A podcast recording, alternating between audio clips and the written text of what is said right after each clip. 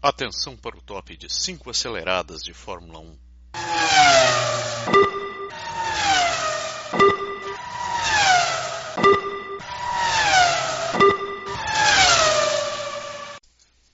Nasceu, Berg! Pelo amor de Deus.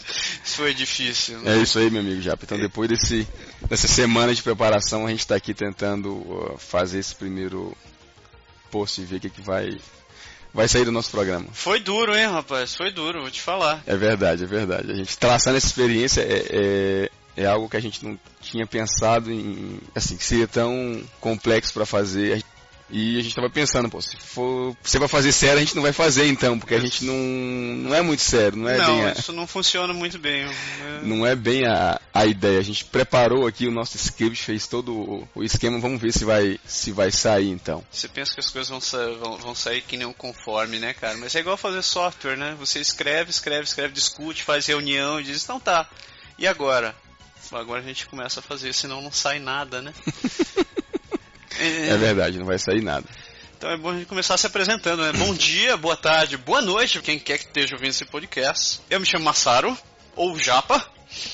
Tenho aqui do meu lado meu amigo Lindoberg, o Berg Lindo, meu lindo amigo, né? Diga oi, Berg. Oi, oi, galera, beleza? Beleza? Então, a ideia do podcast aqui é exatamente ser, fugir um pouco do normal e ser um programa de entretenimento, notícias e aquele ócio criativo que você sempre tem vontade de pôr para fora, né? Nosso programa é gravado e transmitido diretamente de Quebec, Canadá, nesse exato momento com a adorável sensação de um grau lá fora, as lindas folhas amarelando, caindo no jardim. Berg, você já teve essa experiência no ano hoje de limpar as folhas? Já, na verdade, na verdade eu tive essa experiência semana passada, aconteceu até, até eu tive sorte porque a gente contratou alguém para para fazer o tratamento do terreno. Para quem não sabe, aqui no, no Canadá, com a temperatura que muda muito, a, a, grama nasce e morre com muita facilidade. Baixa um pouquinho de seca e para tudo. Então é normal você contratar empresas especializadas para vir fazer um tratamento, fertilização, preparar a grama e fazer toda essa parte. E tinha sido combinado para o final de setembro, quando o outono ainda não começou e quando está tudo tranquilo. Aconteceu que a gente acabou retardando um pouco o processo. E aí, quando a pessoa me ligou dizendo que vinha no, no começo de outubro, já tinha caído a primeira, a primeira, leva, a primeira de leva de folhas. Que se fosse só folhas, estava tranquilo. Aliás, eu, tenho, eu tinha pensado nisso para falar na, tá no planejamento de um próximo de um próximo post nosso para falar do, do daquela sementinha que que você lembra daquele desenho do do, do Tico e Teco? Do Tico e Teco com o Pato Donald que eles têm uma árvore assim cheia de que você achava super bonitinho, né? Exato, aquela árvore cheia de de nozes. De nozes. Pois é, aquela árvore, eu acho que ela é aqui do meu vizinho, porque essas porra caíram todas no meu terreno. Todas. Todas. Meu terreno ficou empestado. Eu acho que eu tirei umas 200 folhas e umas 4 mil nozes. Foi assim, fora do, do normal. Tem um saco ali, que, um saco daqueles, nosso saco de lixo grande, aquele saco de, de, de 30 litros, 40 litros de lixo, que a gente usa para catar as folhas, e nesse saco tinha um terço de folha e dois terços de, de nós. Pesado pra caramba, mas tão pesado que, que foi difícil de transportar lá para baixo para o pessoal recolher. E não adianta só para dor esse negócio, né? Tem que cavar mesmo, né, cara? Tem que cavar. E aí o que aconteceu foi que eu tive que limpar porque o pessoal vinha para tratar o terreno. Eu perguntei como é que, que faz? Eu posso deixar a folha? O cara disse, olha, se tiver muito não, mas se tiver uma, um volume maior você tem que trazer. E aí a gente teve que correr para para limpar. Por sorte, nas, assim, passou a semana inteira chovendo e na véspera do pessoal vir aqui, fez sol. Cara. E fez uma temperatura de mais ou menos uns 18, 20 graus. Tava quente. Tava que para nós é, é, bem, bem tranquilo. E aí eu comecei mais ou menos às 5 e meia e terminei lá para as 9 horas da noite. Tirar as nozes, aquelas porcarias das nozes. Cara, me aconteceu isso também essa semana em casa. A grama tava ficando alta e daí a mulher resolveu comprar. A gente tava naquela discussão de compra terra ou não compra terra, né? Aí, depois de fazer cálculos dos mais variados sobre quantos metros cúbicos de terra a gente precisa comprar esse negócio, ela acabou decidindo não esperar mais minha decisão de comprar terra e comprou terra por conta própria. Aí um dia eu olho, eu vou pegar o carro, olho, pra, olho pro, pro porta-mala e tem lá 10 sacos de terra no meu porta-mala. Eu olho, que raios que ela tá fazendo com? Bom, vou esperar pra chegar em casa, né? Chego em casa e pergunto pra ela, Mário, o que, que, que, são esses 10 sacos de terra? Aí pra gente espalhar lá no jardim. Aí eu, ah, tá, mas tem que cortar a grama. Pois é, quando a gente vai cortar a grama? Ah, então, você podia cortar já, né? Eu, claro, deliciosamente. Mas finalmente acabou, acabou demorando umas duas semanas para cortar a grama. Cheguei um dia em casa. Aliás, aliás, essa ideia dos trabalhos que a gente faz também vai ser objeto do que a gente vai falar aqui. Né? Vai fazer parte do nosso, do nosso, do nosso quadro é, Prazeres. prazeres da vida doméstica. Da vida doméstica, exatamente. A gente vai vai contar para vocês um pouco dessa, dessas historinhas aqui de Isso merece de até vez um em vídeo, quando. né? Por, por sinal, né? É, é bom lembrar também que a gente tem um blog. O blog é podeixar.wordpress.com e vocês darem uma olhada lá também, quem, quem quer que estiver ouvindo para dar uma olhada no blog, a gente vai tentar manter isso o mais atualizado possível. E nossa intenção também é de fazer uns vídeos interessantes, a gente já tem algumas coisas que a gente filmou no último ano. E, é, a, gente quer, a gente quer contar um pouco da, da, da vida aqui, desmistificar um pouco. A gente, a gente vê, a gente lê fóruns, participa de, de, de grupos no Yahoo, no Google e por aí vai.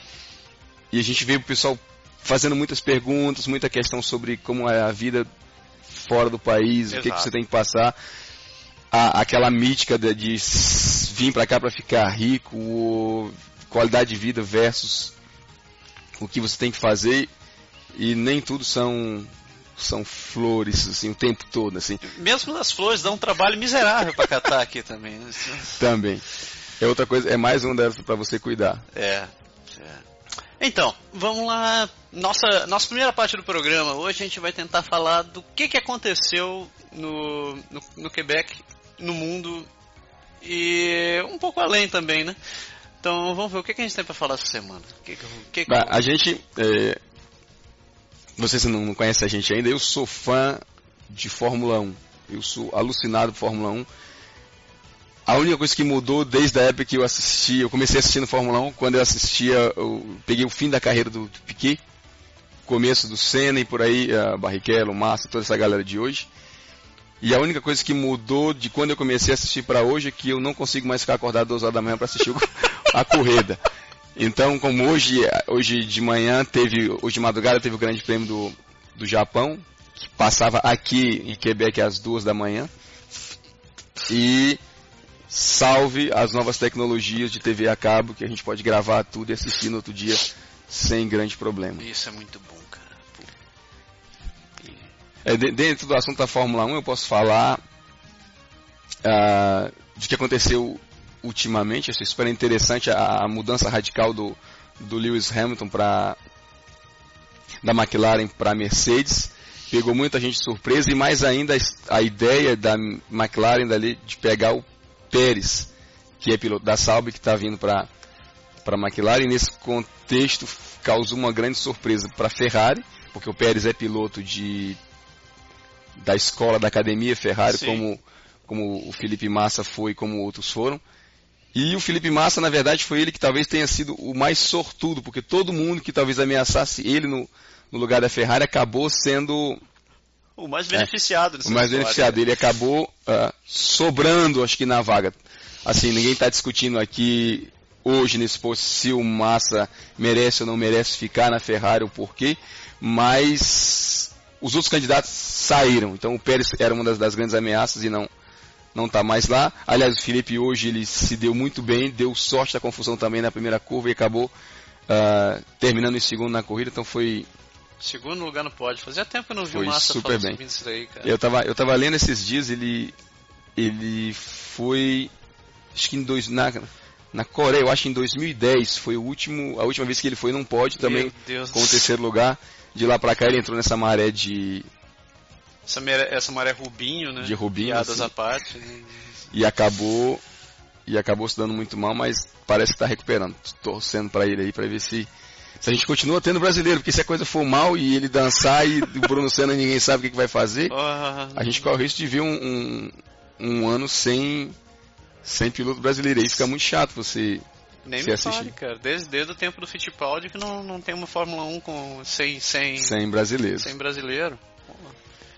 E, Isso aí. Pô, é brincadeira. E podemos lembrar também que nessa corrida de hoje não teve um japonês batendo, né? Não, ao contrário, o Kobayashi ele acabou subindo no pódio. Subindo no pódio e ficou, aliás, assim, eu não vi as imagens, a gente não conseguiu ver, mas parece ser que ele chorou e, e acabou se dando, se dando bem. Ele, ele correu realmente muito bem. Contou com a sorte que o Pérez foi, foi prejudicado um pouco pelo Hamilton e acabou saindo da corrida e andou lá pra frente, andou bem pra caramba. Chegou bem, foi bem. Pô, honrou, honrou o país? Honrou o país. E, e foi o primeiro pódio da carreira dele. Duas vezes. Nossa. Por coincidência na, na, na frente dos seus de seus amigos e pessoas do país. Coisas fantásticas, né? Coisa é isso aí. Muita coisa fantástica também. O tempo de hoje a gente começou falando, né?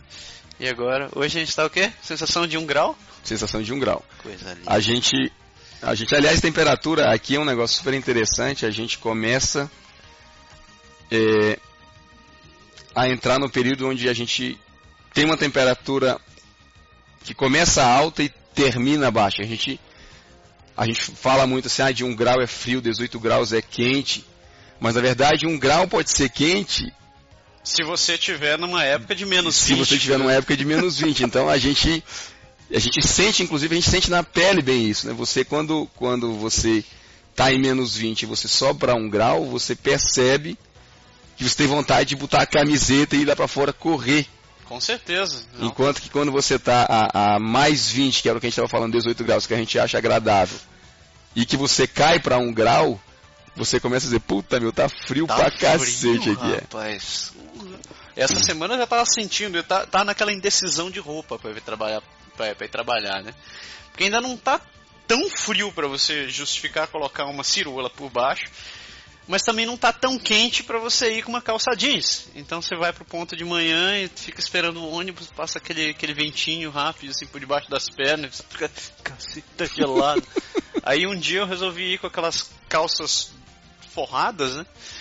Quase morrendo no trabalho, rapaz. Chegou uma hora que eu tá tava, tá muito quente. tava passando mal já. Eu chegava, levantei... Eu não consigo, eu não consigo. Já tentei usar esse tipo de, de, de vestimenta, mas eu me dá agonia com calor no instante. No instante. Sério? Olha, eu vou te dizer que se não tiver, porque eu não sei qual é dos caras daqui, mas eles eles sentem saudade, reclamam tanto do frio, mas não conseguem viver sem ele, né? Eu não sei como é que tá lá no teu trampo, mas todo ano lá no, no, no meu trabalho Chega a parte do verão, eles ligam o ar-condicionado em 16, 15 graus. E você fica tremendo lá dentro. Rapaz. O tempo todo. É a mesma, é, lá no trabalho é a mesma coisa, não tem.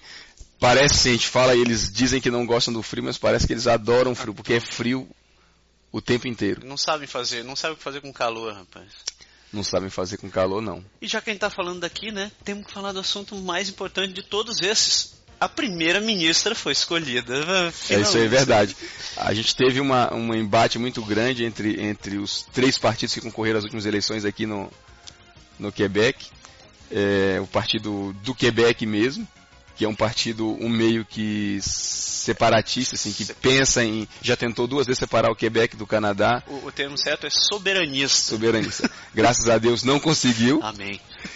Tem o Partido Liberal, que é o Partido Federalista, esse outro ele ele, apesar de não ter feito muita coisa nos últimos nove anos de poder, eles ficaram.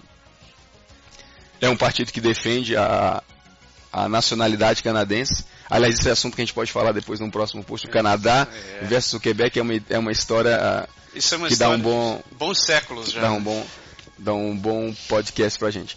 E o último é o partido da, da coalição que acabou sendo a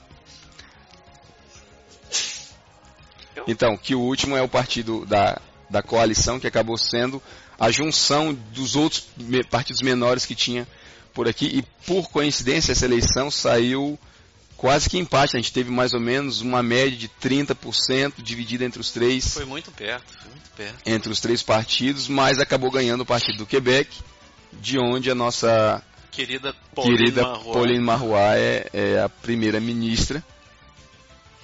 E a mulher é tão amada, né, que no dia da posse dela já teve um cara que tentou matá-la, né? Foi, foi verdade. Isso foi é, surpreendente mesmo, porque é bem que a gente escuta muito, a gente vê muito daqui, como imagino que a galera vê no Brasil, o lance desse pessoal nos Estados Unidos que invade cinema e que entra nos cantos e acaba rodando e atirando em todo mundo e fazendo besteira, às vezes se mata, às vezes a polícia a polícia pega depois, mas a gente nunca tinha visto essas coisas acontecerem pro lado de cá, e acaba, especialmente numa posse de, de, de governo. Tanto é que eu acho que em termos de policiamento, em termos de reforço de segurança, eles estavam muito relaxados. Tava, tava muito, muito, é muito negligenciado, porque o pessoal aqui não faz muita confusão. Então, sem confusão não tem. É, não vai, você vê. Ninguém pensa que, que um maluco vai entrar armado de metralhadora e esse foi realmente e tentar matar. Foi maluco e trapalhão, né? Foi, ele, exato. Ele tava com uma bomba, uma bomba incendiária na mão, tava com, acho que era o que? Ele tava com tava com uma pistola e uma metralhadora. Ele se atrapalhou inteiro, ia tocar fogo no lugar, não, não sabia o que fazer com a bomba incendiária, jogou num latão de lixo. A metralhadora ele, ele não conseguiu disparar. A metralhadora falhou e acabou. É... E deu dois tiros pra cima. É, na verdade, assim, infelizmente ele acabou é, é, acertando alguém e matando uma, ah, é verdade, uma pessoa. Mas, assim, isso se passou realmente, pelo que a gente leu, bem longe da sala onde estava o pessoal fazendo a, a comemoração da, da eleição. E eu acho que, não sei se o fato fez, gerou medo na nossa primeira-ministra na sua equipe, porque depois disso eles não apareceram mais em é. canto nenhum, eles não deram notícia, eles não soltaram plano de governo, eles não fizeram nada ainda. Tudo ah. que anunciam. Na posse daqui ela fez aquele maior estardalhaço, né? No, no, no, no, como é que chama aquilo? No parlamento. Mandou tirar a bandeira do Canadá de tudo que era canto e só fez a posse dela só com a bandeira do Quebec. Isso eu tem uns grupos no Facebook que, que, que eu fico acompanhando e tem um deles que se chama Põe a bandeira canadense de volta no parlamento. é impressionante. Aliás, aliás, é bem interessante porque o, o, Canadá, ele, assim, ele não é mais colônia, mas o Canadá ainda é, é protetorado é, britânico. É, protetorado britânico. Então, quando ele quando tem a cerimônia de posse de, de governo, seja estadual, seja federal, a rainha, como através do, de, de um representante aqui no Canadá, não, ela não é que ela autoriza o que ela nega, mas ela oficializa a, oficializa. a posse. Esse é um protocolo que existe desde o Canadá é Canadá. E ela mandou cancelar esse, esse protocolo. A teoria de tirar a bandeira foi essa. Eles queriam que a posse do Quebec não fosse oficializada pelo representante da rainha. Deus. E acabou. Assim, eu nem vi no final das contas, eles acabaram conseguindo fazer, mas se ela tirou a bandeira, com certeza não, não teve a representação, não sei que tipo de, de de impacto isso vai vai gerar para nós. Não. Mas assim, funcionou. Ela é a primeira-ministra, ela compôs o seu gabinete, está todo mundo lá. É um gabinete até é, engraçado, porque o ministro da Saúde é ambientalista, o ministro do Transporte é ambientalista, o ministro do, do Meio Ambiente também é um ambientalista. Tem, só tem ambientalista no governo dela. O pessoal está falando que vai ser um governo assim ecológico. Ué, tanto foi que ela já mandou desligar a usina nuclear ali, né, cara? É verdade, é verdade. Acabou tirando essa. Mas tá no, tá no mínimo coisa. engraçado, porque tem, tem vários pontos de vista nisso daí. Você viu em Montreal, que é a notícia que eu te mandei ontem, do, do, do no metrô de Saint-Marie? Não, não, acabei não, acabei não conseguindo ver. Então, na entrada do metrô tem aquele guichê do, do, dos funcionários do metrô que ficam ali vendendo ticket e ficam na frente da roleta. E tem um senhor ali naquele, naquele, naquela estação que colocou uma placa bem em frente a, a. Quer dizer, no guichê dele, ele deixou escrito lá. No Quebec nós falamos francês. Claramente dizendo: eu sou, eu sou soberanista e ponto final. E isso está gerando milhões de discussões. Tem, tem, tem uma rádio Montreal que tá, tá, levantou a questão ontem que estavam metendo cacete na atitude do homem, porque porque a empresa de transporte é, é, um, é um órgão canadense e eles teriam, ele tem a obrigação de falar não só francês, não falar inglês também, mas isso está no mínimo curioso. Ali, aliás, fazer o protesto em Montreal é realmente curioso, porque Montreal é talvez a única cidade do Canadá inteiro que é realmente bilíngue. Então, é, todo mundo fala inglês, assim, tirando, tem uma pequena parte da população que é como radical francês e que só fala francês, mas a, na ilha de Montreal, no centro de comércio, onde você entra, a primeira coisa que o pessoal te fala é inglês. Se você falar francês, eles vão te, eles vão trocar e vão te responder em francês, mas mas, você, você mas é o inglês. E, e, tem a galera lá que faz o contrário, que não fala francês. Que você tem dificuldade de, de, de falar se você não, não se está tão bem no, no inglês. Mas é, é, Eu acho que ainda vai dar muito pano para manga essa história. Tem o governo dela. Tem até umas piadinhas dizendo que o governo dela não dura até o final do ano. É, o pessoal já andou falando isso realmente, inclusive porque eles não lançaram um plano de governo ainda. É. O orçamento não saiu, a parte financeira e econômica não, não teve nada ainda. Os ministros dão entrevistas aleatórias nas rádios, na televisão, e eles falam, vou cortar isso, vou fazer aquilo, vou fazer não sei o quê. E o pessoal está vendo que ou precisa de dinheiro ou vai sumir dinheiro, mas o plano, o orçamento não está lá, então ninguém sabe se é verdade o que eles vão poder fazer. Como é que vai funcionar isso? Tá? Tem essa expectativa para a gente ver quando eles forem se, se apresentar. Então, isso a gente continua mantendo o assunto em dia, né? Tem, sempre vai ter muita coisa. Ah, nos, nas próximas isso. semanas com certeza vai ter, vai ter bastante coisa da política nas rádios, na coisa não se fala Sem, quase que outra coisa. Sem sombra de dúvida. Falando ainda de assuntos aleatórios da, da, da, semana ou das semanas passadas, sabe esses dias meu, meu você que faz karatê, que é um cara, uh, além de ser japa, assim, Nossa. segue as tradições e as origens. Uh. você, é, é, o meu filho mais novo, ele disse, papai, papai, eu quero aprender Kung Fu. Disse, assim, eu não sei se foi na escola, da onde foi que ele tirou a ideia, mas assim, não tinha nada, a gente não falou de Kung Fu em, em hora nenhuma e ele acabou ouvindo, não, eu quero fazer Kung Fu. E nem tem tanto filme de Bruce Lee hoje em dia para o cara se E não tem sim, é, né? por sinal eu tenho todos os filmes de Bruce Lee gravados para assistir desde a época da Operação Dragão. Então, meu filho ele, ele me pediu para falar, para mostrar alguma coisa de Kung Fu, e eu acabei achando um filme antigo que a gente tinha, que é o filme do Van Damme, o último dragão branco, daquela, sabe aquele do do comitê, do comitê exatamente, o onde o pessoal porra, com o Tom Poe, isso, o Tom Poe, que o pessoal sai para para para fazer aquelas disputas. Mas não é o Tom Poe, o Tom Poe é o do, do outro Poe filme. É o branco, rapaz? Não, Tom Poe é o daquele filme que o irmão dele luta e acaba Ah, é verdade. Qual é o nome daquele filme? Hum, não lembro agora se me fugiu, mas ele assim, estava vendo Cara, a luta assim, na época a gente era mais novo, o Van Damme já, já tem quase, tem mais de 50 anos. Na época ele era bem novinho, aquela cara de, de garotão ainda. E a gente vê como as lutas no filme eram artificiais, enquanto que na época a gente achava assim o maior barato. Aliás, essa é uma das coisas que eu acho muito interessante quando você vê um filme dos anos 80 ou quando você assistiu quando era pequeno. Não sei se é porque a gente está numa fase de tecnologia, de tudo muito moderno, muito mais realista era muito paradão, cara. É muito engraçado. Cara, gente... eu acho que o estilo do filme mudou bastante, né? Mas, mas, mas não dá pra ser genérico, não, hein? Veja, não. Bruce Lee continua sendo extremamente continua sendo atual. Bruce Lee, é. Aliás, falar, só pra fechar o parênteses, vou falar do Van Damme. O Van Damme fez um filme agora recente. O Expendables 2? É, ele fez o Expendables com o Stallone, mas ele fez também um filme só dele. Ah, eu, eu sou o Jean-Claude Van Damme? É, que é. Eu, pô, me fugiu agora na, a, a a mente o, o nome do filme. Mas o Van Damme ele fez um filme que fala da história de, de um ex-militar que ajuda a polícia na recuperação de casos de sequestro. Ah, e que ele, o pessoal, o pessoal procura ele como, entre aspas, mercenário também, porque o filho ou a filha, alguém foi raptado e, e ele é, uma, é a pessoa que se mete no meio e vai tentar é, resgatar essas pessoas. Assim, o filme tem, tem até um bocado de ação, foi feito sem nenhum, nenhuma grande pompa, nem nenhum grande efeito. Sim. Mostra o Van Damme eh, a Fazendo sua, aquela abertura padrão dele. A sua, a sua, natu, a sua da sua natureza, mostrando a, seu, a sua capacidade de luta.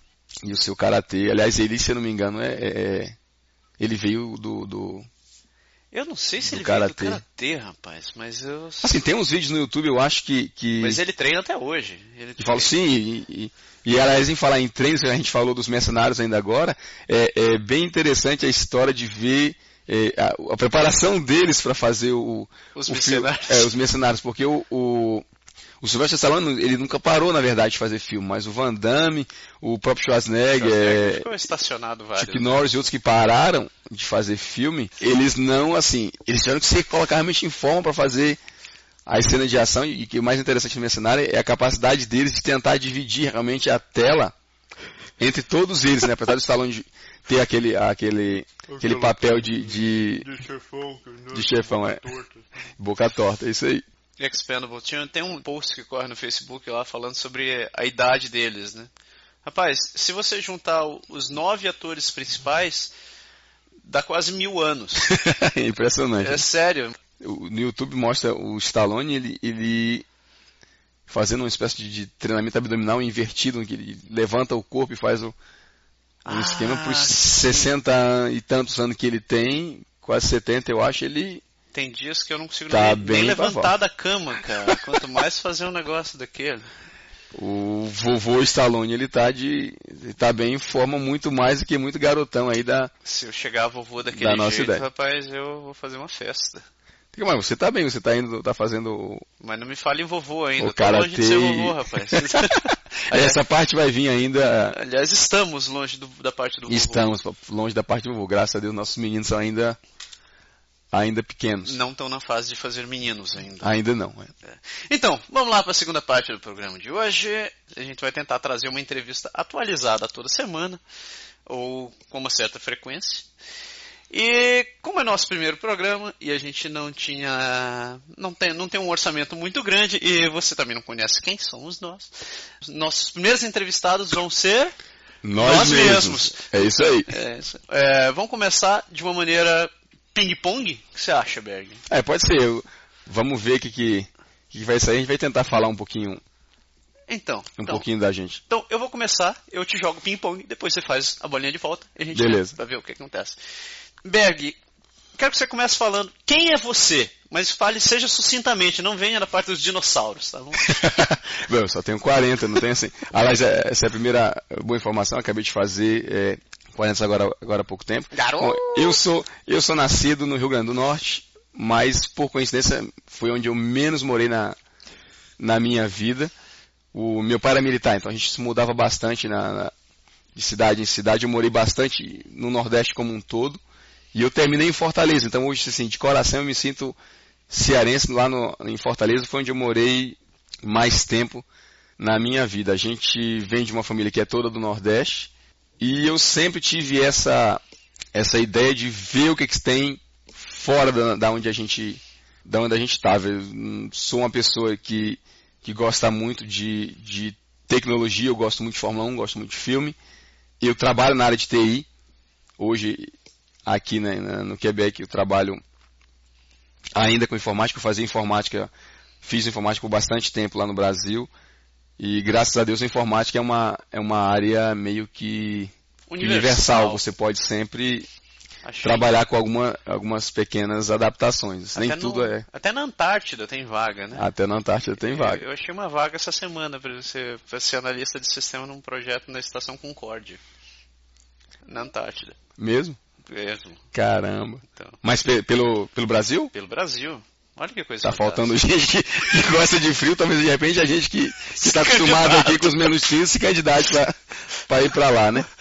Mas não, vamos lá, devolvendo o ping-pong, eu comecei a dizer que, uma, que sou uma pessoa que gosta muito de, de assim, que queria ver o que, que, tem lá fora. Me fala aí, por que, que você veio parar aqui né, nesses lados gelados do planeta? Rapaz, essa pergunta é, é bem complexa. Mas eu vou começar do começo para ver se eu consigo me achar. Para começar, meu pai é japonês, ele foi para o Brasil quando tinha 19 anos. Minha mãe é, é brasileira. Eu nasci em Belém, morei em Belém do Pará. Ah, você é de Belém? Eu não sabia que você era de Belém. Eu sou de Belém, rapaz. Eu perdi o sotaque por causa da minha. Porque nunca morou lá. Já. Você morou algum tempo lá ou nunca morou lá? Morei até os 15 em Belém. Ah, você morou até os 15 em Belém? Morei até os 15, daí minha mãe se mudou pro sul, foi morar em Curitiba. Você assimilou bem o sotaque, porque. É, rapaz, mas vou te fazer. Vou, eu te imaginava te curitibano realmente. É, é adaptação. Felizmente, eu tenho, eu tenho, tenho uma facilidade muito grande de pegar sotaque. Tanto que se eu ficar conversando contigo aqui por muito tempo, eu vou voltar para casa com um sotaque diferente. Minha mulher vai acabar falando cearês. Vou acabar falando cearês.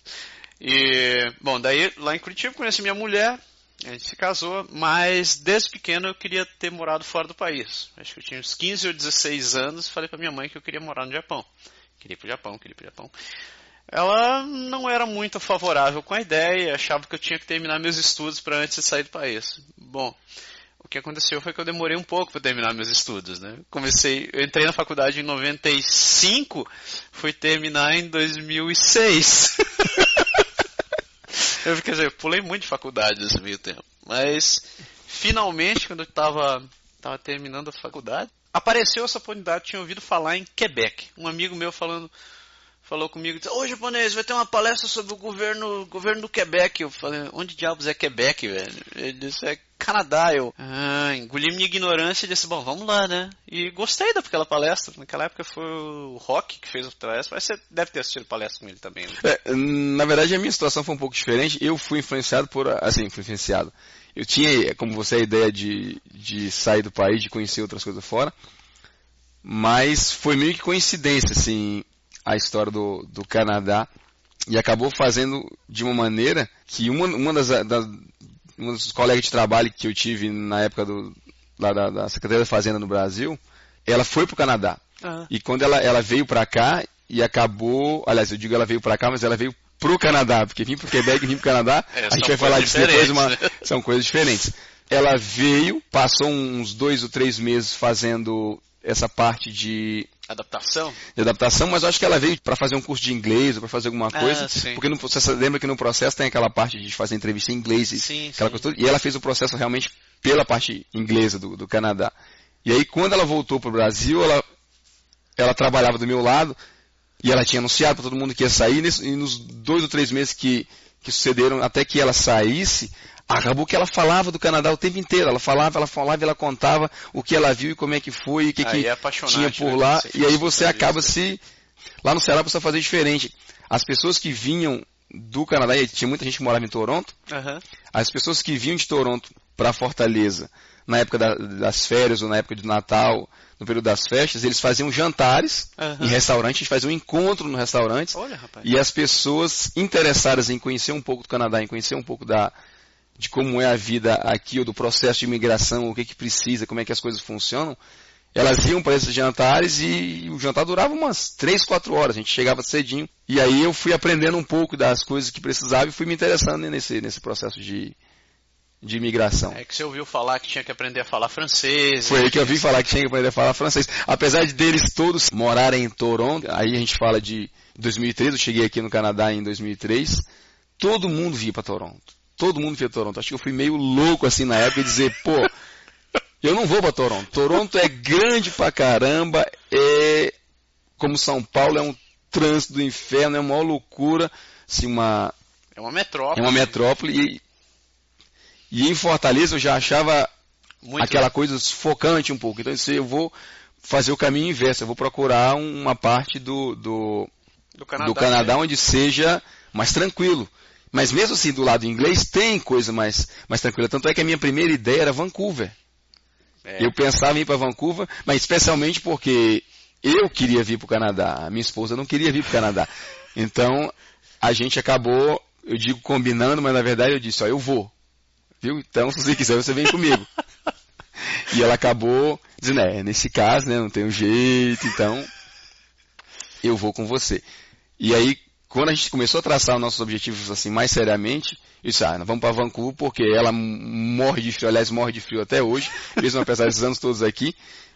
E só, Vancouver é mais agradável. É mais chove. chove. Aliás, o pessoal chama de Vancouver, Vancouver. porque chove muito, mas a temperatura assim, dizem que raramente cai de zero Vancouver. Então, apesar de não fazer 30 graus, mas também não cai, então é bem mais seria bem mais tranquilo que pegar menos 30. É quase uma Londres, né? É quase uma Londres. Quase uma Londres. e aí acabou que que Vancouver é muito caro, o custo de vida em Vancouver é absurdo. E na época o governo, o governo canadense exigia que você trouxesse uma, ah, uma, uma quantia, quantia, de dinheiro. Era, eu acho que de cabeça, acho que eram 10 mil dólares para o aplicante principal e mais 2 mil dólares para cada pessoa que você trazia. Então, se você tivesse, por exemplo, você e mais um filho, como foi o teu caso, você teria que ter 4 mil dólares a mais e foi exatamente na época em que o dólar deu aquele pico de 3 ponto alguma coisa no real. Você, você ia precisar ficou... ter que vender um rim para poder vir. Mais não, rim eu não cheguei a vender não, mas eu vendi meu carro e um consórcio que eu estava fazendo para uma poupança, ele foi, ele dançou, ele foi embora no bolo. E aí quando a gente viu a questão do custo, eu olhei e disse, não, não tem condições. Vancouver é muito caro. Toronto, o pessoal já tinha falado nos encontros, Sim. era muito caro. Então a gente ficou tipo Montreal ou Quebec. Assim, as outras províncias canadenses não são muito faladas assim. A gente sabe, hoje, aqui dentro, a gente sabe que Manitoba existe alguma coisa, em Alberta existe alguma coisa, em Saskatchewan existe alguma coisa, mas na verdade o Canadá parece o Canadá é... Colômbia Britânica, Ontário e o Quebec. E, o... e, aí acabou que, na história do curso, a gente ficou entre Montreal e Quebec, e Quebec, por ser menor, eu achei que a gente teria mais chance de assim, ser mais acolhedor e estar mais próximo da, da galera e facilitar a nossa. Mas você não conhecia nenhum brasileiro que morava aqui quando você veio? Não, na verdade eu não conheci. Eu tentei, na época dos fóruns, a gente, eu escrevia para os grupos de imigração de brasileiros no Canadá, e o pessoal só falava de Toronto, Toronto, Toronto, Toronto o tempo todo. Eu dizia, pô, mas não tem alguém de Quebec, mas não tem alguém de Quebec. Então, assim, eu realmente achei que ia chegar aqui sozinho e desabrigado.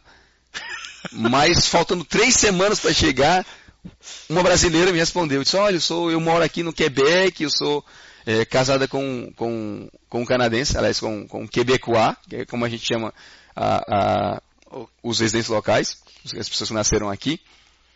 E ela falou, olha, quando você chegar, me dá um alô e a gente vai se encontrar para ver se a gente te dá um, um pouco de... De uma luz, né? De uma luz, assim. E, aliás, eles foram super importantes na vida da gente porque eles me ajudaram bastante. O marido dela, o Stefan, ele é, assim, um cara incrível. Bem simples. Ele se identificou, acho comigo, direto em termos de maneira de pensar, de, de amizade. Nós ficamos muito amigos. E acabou que ele, assim, ele me ajudou muito. Ele ajudou a gente a encontrar apartamento, ajudou a gente a comprar móvel, é ajudou a gente a fazer toda a base para começar. Gente, eu não falava francês. Eu cheguei aqui praticamente com zero francês. Eu dizia, acho que merci, bonjour só. Você não fazia aula de francês no Brasil, rapaz? Eu fiz, na verdade, uns dois meses de professor particular para ah, tentar para tentar passar na entrevista, porque o lance era passar na entrevista. Sim. Então a gente queria passar na entrevista e, e se diziam que quando a gente pessoal falava, minha amiga falava da entrevista que ela tinha feito com o governo canadense uhum. em inglês, ela disse assim: não fale. Se você não morar lá, você não fala daquele jeito. Então eu tentei aprender um pouco para o curso para o francês, mas eu sabia muito pouco. Então, quando eu cheguei aqui, eu, tava, eu falava um pouco inglês, assim, não sou muito fluente em inglês, mas eu falava inglês. Uhum. E ele, o, o Stefano, ele é professor de escola primária aqui, então foi ele que me ajudou a, a, a fazer isso. E ele, assim, ele, eu saía com ele para ver os apartamentos e, e eu falava inglês com ele, olha, Stefano, eu gostaria de, de ver assim, dois quartos, ou tentar alguma coisa, eu não conhecia muita coisa daqui, como as coisas funcionavam aqui. Uhum. E ele é quem falava com os proprietários, ele é quem resolvia, ele discutia os assuntos, o plano, como é que pagava, o que, que tinha, estava incluso, o que, que não estava, como é que era o apartamento. É e aí ele vinha e traduzia para mim e a gente acabou, é, eu acabei através dele conseguindo alugar assim no, nos últimos dias o, o apartamento. Essa história de últimos dias é até engraçada, antes da gente voltar para a entrevista, porque assim, eu tive um apartamento para ficar aqui durante os primeiros 30 dias. Uhum. Mas eu tinha a data de sair, então na data certa eu tinha que deixar o apartamento, porque o apartamento ia ser tipo alugado para alguém, uma coisa assim. E aí nós chegamos, eu encontrei eles quatro dias depois, a Júlia e, e o Stefan, a gente começou a, a procurar apartamento e procurar as coisas. E não encontrava, e não encontrava, e não encontrava. E faltando acho que dois ou três dias para a gente sair, a gente conseguiu alugar um apartamento já para o mês de agosto e acabou acabou indo. Então você alugou o apartamento três dias antes de, de, de vencer o teu Eu aluguel? aluguei o apartamento antes de vencer o. Não era nem um aluguel, a gente teve um apartamento meio que emprestado, assim, foi uma coisa de, de amigo de família, alguém que morava aqui, que estava passeando pelo Brasil, tinha uma, sabe aquela coisa de amigo do amigo da irmã, de não sei quem, foi mais ou menos assim, e acabou que uma pessoa de contato era vizinha da minha mãe. E ela disse, ah, meus filhos estão indo para o Canadá, vão para Quebec e tal. E a pessoa disse, ah, olha, tem fulano que está aqui no Brasil agora e colocou em contato. E a pessoa, ele foi super gente boa, acabou é, cedendo o apartamento por uns, mais ou menos um mês, uns vinte e poucos dias. Que era o período que ele não estava lá. Ele disse, olha, não, não me incomoda, você ficou no apartamento, mas eu estou voltando e vem uma pessoa também. Então dia tal você tem que sair. E nesse dia a gente você deu certo de. A gente saiu aí, uns três dias antes a gente conseguiu um apartamento. Aliás, foi super engraçado porque a gente viu o apartamento e ele estava com a placa para alugar e de repente não estava mais, tinha alugado para alguém. E eu tinha ficado desesperado porque eu estava contando com esse apartamento e a, gente não, a gente tinha sido recusado em outros apartamentos é, por diversas razões, já sem saber o que fazer de um dia para o outro. Exatamente como o Stefan, a gente voltando de carro, acho que de um, de um lugar que a gente tinha ido para olhar móveis, essas coisas, e E a placa tava de volta lá. E eu disse, pô, como é que a placa voltou? E aí a gente ligou, fui falar com o proprietário. E o cara disse, não, é, a gente alugou para um casal. Mas não deu certo. O casal se brigou às vésperas de se mudar e decidiu se separar. E aí o apartamento não interessava mais e o cara desfez o, desfez o contrato e botou o apartamento para alugar e foi isso que a gente pegou. Fala sério, você, conhece, e... você foi atrás de quem tinha alugado o apartamento e ligou pra mulher dizendo, oi, tô te esperando em tal lugar. Aí o marido atendeu, né? Entendi. Ele disse, opa, e aí ele disse, quem é você? Opa. Ele disse, olha, essa história não vai dar muito certo. E acabou que ele deu uns tapas na mulher e acabou separando e indo embora e eu fiquei com o apartamento no final. Mas é. Tem coisa. Isso. Me fala aí, por que, que, que você escolheu o Quebec? Por que o Quebec? Contei um pouco da minha história, falei de você. Cara, a história é no mínimo curiosa. Ele. Quando a gente veio resolveu vir pra cá. Tá te falando. Tem um amigo meu que disse: Ó, oh, não, que vai ter, vai ter uma palestra sobre imigração sobre o governo do Canadá. E a gente, a gente podia dar uma passada lá. Eu falei pra ele: Canadá? Ele é, ah, vamos lá, né? Ele, no meio do caminho que eu fiquei sabendo que ele me contou que era uma palestra sobre Quebec. Eu não tinha a menor ideia de onde era Quebec, não sabia que no Quebec se falava francês.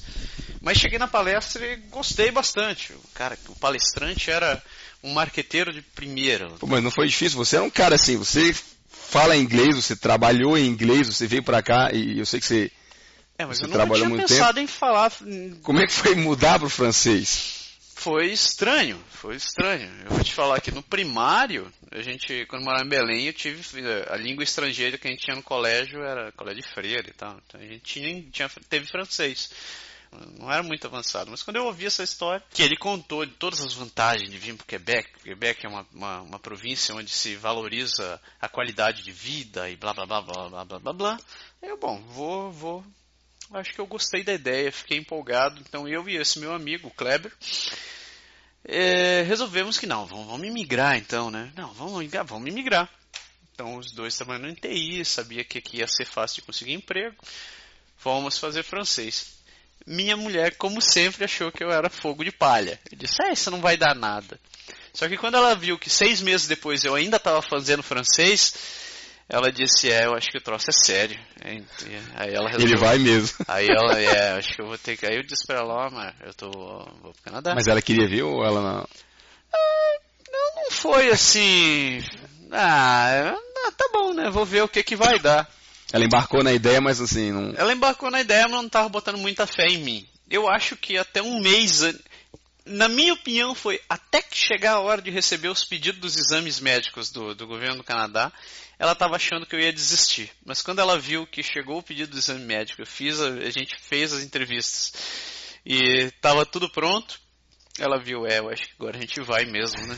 Mas aí chegar nesse estado, ela já estava naquela assim, ela queria ir ou ela veio meio que a contragosto? Ela eu acho que a maior parte das mulheres é a mesma coisa, né, cara? Ela tava muito. Até hoje. Ela, veio na onda, mas não era. Ela veio na onda, mas ela sempre ficou com. com ela sempre está preocupada com os pais. Então a maior preocupação dela era os pais e o fato do nosso moleque tá crescendo longe dos avós. Assim, você, você, no caso, você é de Belém, mas você veio, foi para Curitiba depois de um, de um bom tempo. Ela nunca saiu de lá, ela sempre morou... Ela nunca saiu de lá, né, cara? Ela, ela na verdade, ela nasceu em Campo, ela nasceu em Curitiba, ela faz questão de frisar isso. Ela nasceu em Curitiba, mas ela cresceu a vida inteira em Campo Largo. Os pais dela são de lá, a família inteira de lá.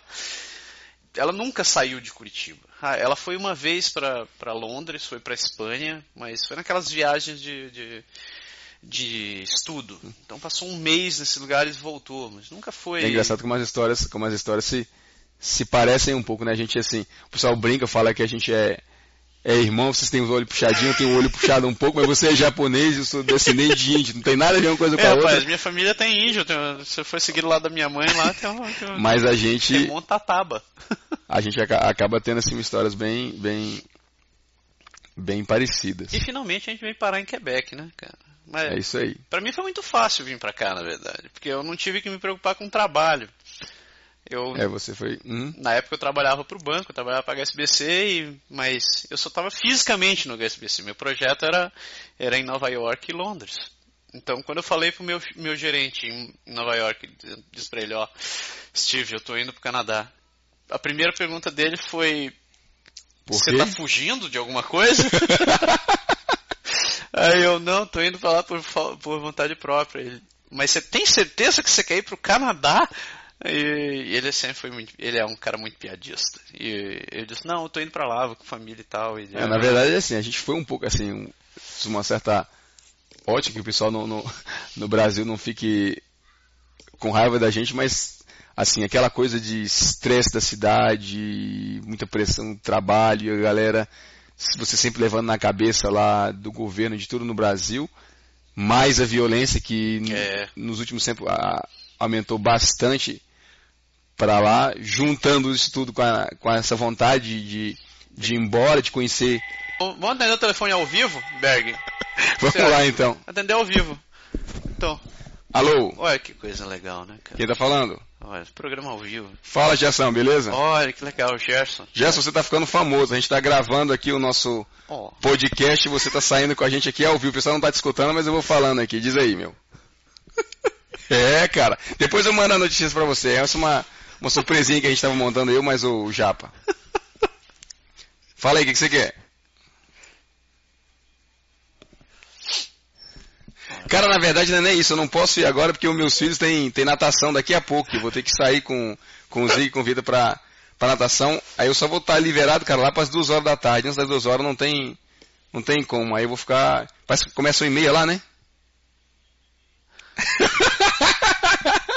o Jess tá falando da, da, da, de ir pro, de ir pro Rugiola, pro, pro futebol americano. Assistiu futebol já tá? É. Tá falando que vai lá pra olhar as meninas, é, o esposo dele tá quase batendo nele aqui. Cara, eu vou ver, eu vou, eu vou pra natação, vou resolver o problema do almoço dos meninos e tal. Depois que eu tiver liberado, eu, qualquer coisa eu ligo pra vocês. Valeu? Valeu, um abração, cara. Ai. Então, esse é o nosso amigo Gercinho, que estava me convidando para ir assistir o, o jogo de futebol americano, aliás, fazendo, abrindo um parênteses ainda mais uma na nossa entrevista, a cidade de Quebec tem uma universidade muito conhecida aqui na, no país como um todo, que chama Universidade de Laval. Assim, a universidade investe muito no esporte, então ela tem programas de esporte, ela tem equipe de futebol conhecida que, que concorre nos campeonatos uh, canadenses, ela tem é, equipe de natação, ela tem equipe de futebol americano, eles são muito fortes. Então, o Rouge é o vermelho e, e, dourado, que são as cores da, da Universidade Laval aqui, eles vão, vão jogar hoje. Eu, na verdade, eu não sei com quem exatamente, mas é Montreal, eles, cara. Com hoje Montreal, né? Contra Montreal, eles eu tava até ouvindo na rádio antes de vir para cá. Essa competição vai ser. É, o jogo de hoje é curioso porque os dois times estão invictos no campeonato e nenhum dos dois gosta do outro. então, vai, ser uma, vai ser uma boa disputa. Vou... E na verdade, assim, nessa história o que o pessoal gosta mesmo da festa que se passa antes. Então você vai. Fazem você fica curtindo, faz churrasco. Bem aquele estilo assim, meio americanizado até, inclusive. E acaba que ele. que o pessoal vai se divertir e no final tem o um jogo. Aliás, eles fazem a mesma coisa também quando tem o beisebol. Aí a galera fala, tem muita gente que diz assim, ah, o beisebol é meio chato o jogo, a gente não, não entende muito a, as regras e tal. Mas o que conta é a festa, O que é conta é a jogo. festa, então o pessoal não quer muito saber da, da do jogo não, o pessoal vai para beber e para fazer a, um dia a, a gente, farra lá. Um dia a gente podia ir para isso hoje, vamos ver se talvez dê certo, a gente consegue hoje filmar, talvez a gente coloque É, seria uma ideia, a gente colocar no, trás, no, né? no post. Pra, pra, pra galera ficar sabendo. Então, vamos lá, a gente está se estendendo bastante nessa entrevista, mas está tá gostoso esse negócio. Então, Berg, vamos direto para o assunto. Voltar para o Brasil. Cara, voltar para o Brasil. Assim, a gente nunca pode dizer nunca. Eu não acho que eu vá voltar para o Brasil nos próximos anos. Eu não, não, gosto de dizer nunca. Eu tenho família no Brasil. É, é, a gente tem muito contato com o pessoal lá ainda. Eu vou para o Brasil esse ano, se Deus quiser. E de férias. Mas não é assim, a gente se firmou aqui, a gente tem de maneira um bom trabalho, a gente comprou casa, se estabeleceu, meus filhos nasceram aqui. Eu penso muito no desenvolvimento deles no futuro, em deixar um pouco de, de, de qualidade para isso. E acabou que, que eu não acho que, que eu vou voltar para o Brasil assim Mas é, é, agora. Eu acho que é interessante manter a, deixar a tal da porta aberta, né, cara? Porque a gente nunca sabe o dia. Minha mãe costuma dizer: a gente nunca sabe o dia de amanhã. E talvez vai que o Brasil se torne uma mega hiperpotência, né, cara? Então, quem sabe, quem sabe. Nunca se sabe. Eu, eu pessoalmente não tenho, não tenho para mim de voltar. Eu gosto muito dos meus amigos, sinto muita falta deles lá. É, sinto muito saudade da minha mãe, saudade minha, apesar de não ver muito, também sinto saudade do meu pai. Mas eu, eu gosto do Canadá. Eu, eu realmente gostei daqui. Gosto da, da, das amizades que a gente fez aqui, da forma com que a gente construiu a vida. Ah, eu gosto muito daqui. Quebec, assim, foi até engraçado porque a gente veio meio, veio meio que na atenção, a, a, como a gente falou ainda agora há pouco, eu queria ver, minha esposa veio na, na onda. E, cara, eu desci no, no aeroporto de Quebec, hoje está bem melhor, na, na, época que eu cheguei ao aeroporto de Quebec. Aquele que ia sair andando na rua, né, cara? É, não tinha da, rampinha nem nada. Aquele não tinha nada, a gente, exatamente. A gente olhava, assim, a pessoa que me acolheu aqui, a gente pegou um local por dois dias, depois foi, foi pro apartamento. Uhum. E, e num JIT, e ela levou a gente para dar uma volta rápida no, no, no Quebec velho, pra, porque passava perto da onde, da onde a gente ia ficar. E pô, eu olhava para a cidade assim, eu acho que os olhos brilhavam, eu fazia aquela, cara, me encontrei. Fazia 10 minutos que eu estava aqui, mas se é aqui. Eu sinto, cara, eu vim para ficar, é aqui. É aqui, então eu, eu assim, eu tô super contente, eu não, não é que eu adoro Quebec, eu gosto muito daqui e eu não me vejo hoje saindo, não pode dizer nunca, mas eu não me vejo hoje saindo, não. É, eu acho que eu não vou tirar. A gente tá falando de voltar pro Brasil, mas eu vou te falar. Quebec, eu, eu, a gente pensa muito em sair daqui, em morar em outra cidade, talvez no lado inglês, mas uh, acho que a vontade da gente está muito mais relacionada em, em, em, ter experiência anglófona aqui do que, do que outra é, isso, isso, acontece acho que meio que com todo mundo. A gente, assim, a gente já pensou antes, assim, ah, pô, seria interessante, no pior caso, se a gente pudesse assim, dar um stop, parar e fazer uns dois ou três anos no, no lado inglês, pegar uma, uma experiência de cultura, conhecer o pessoal de lá mais a fundo e depois decidir se ficar por lá ou se, se volta, mas pelo menos para mim hoje está mais difícil. É, hoje, hoje a gente não tem em mente, nosso plano está mais é, esperar o moleque terminar o colégio primário, assim. Aí terminou o primário, a gente já tá. Tem aquele. O que teria. O que poderia tem ser um, break, né? intervalo, né, Isso, né cara? Um intervalo. Faz aquele break e diz, bom, e agora o que a gente faz? Mas a gente ainda tem mais dois anos que a gente vai empurrando com a barriga até pensar no que, que a gente pode fazer. E tá, vamos e lá. Me, me fala aí, o que que nessa história toda de vir pra cá, de ficar, de pular inglês, tudo que a gente falou, o que, que foi mais difícil? Assim, sei que você veio, você veio trabalhando, você teve a sorte de já ter o teu, teu primeiro emprego quando você chegou, apesar de não ser ligado diretamente a, ah. ao Quebec, mas nessa, nessa assim, na tua saída de lá para cá, na tua chegada aqui, aprender a viver num outro país, num outro mundo, o que, que foi mais complicado? O que, que você acha? Eu vou te falar que eu acho que eu me ambientei fácil. A parte mais dura foi aguentar a barra da, da, da família. Tiveram dias que minha mulher estava literalmente quebrando, assim, cara. Que era, é, foi complicado. No, no começo foi complicado. E, puta, o moleque tava aqui, a gente chegou, ele tinha 5 anos. Tinha acabado de fazer 5 anos. Tinha que ir pra escola, ele literalmente não entendia lufas de francês. Ele ficou uns quatro meses. É, uma barra porque ele só falava, ele já falava bem, porque tinha cinco anos, e Sim, só falava português, só né? falava português. Então foram quatro meses que tinha dias que ele chegava muito, muito pé em casa e revoltado com aquele negócio que não entendia as pessoas, e tinham chamado a atenção dele, blá blá blá e tal, e a minha mulher também não estava muito. No começo é complicado, eu acho que é complicado uhum. para todo mundo. Mas eu acho que isso foi o mais duro isso e pagar os impostos. pagar os impostos. Parece que eu, eu só troquei, nesse ponto de vista, eu acho que eu só troquei de endereço, porque eu continuo pagando. É, né? é, eu não posso, eu não posso falar, falar muito desse, dessa parte de, de querer ir embora da esposa quebrar um pouco. A minha mulher queria ir embora dois dias que a gente estava aqui, a gente desceu, a gente desceu aqui no domingo com dois dias ela acordou meio que no desespero e disse, se eu não fico aqui mais um minuto, eu vou me embora, eu quero ir para o aeroporto, quero pegar o um avião. E foi nesse dia, graças a Deus, que a gente conseguiu, eu consegui telefonar e a Júlia me atendendo no telefone. E ele disse, olha, situação de urgência, me ajuda, que senão eu vou ter que ir embora de volta do Brasil. Eu nem cheguei, já vou ter que ir embora. E aí acabou que, que a gente se encontrou e aí a coisa realmente melhorou, melhorou um pouquinho, né, né? Nesse aspecto. Que sorte, hein, cara. Então, essa foi a nossa primeira entrevista. Vou botar por aqui dessa maneira brusca. Já estamos com uma hora de programa. Você viu? Eu te falei que Passa rápido aí, eu que duvidava rápido. de você, hein? Eu te falei que esse negócio. Você falou, não, vamos fazer meia hora. Disse, meia hora, você vai ver. E. Ah, essa aqui no cronograma, se você olhar, tem aqui 10 minutos, 5 pois minutos. É. A entrevista vai durar 2 minutos e meio. Pois é. não tem jeito. 10 minutos, vai dar certo. Essa primeiro, esse primeiro programa foi de apresentação, a gente queria é, mostrar um pouco de quem a gente é e do que, que a gente pretende fazer. A gente vai, o nosso pod chama Pode Deixar, e a ideia é exatamente essa. Pode deixar que a gente vai estar aí com vocês falando um pouquinho de tudo. A gente tem a ideia de fazer o nosso momento musical. O momento musical é uma proposta, assim, a gente, outro dos nossos hobbies, outra coisa que a gente gosta além de, de falar aqui com vocês, é de música. O Massaro participa de uma banda, eu participo um pouquinho, comecei agora a tocar com os amigos.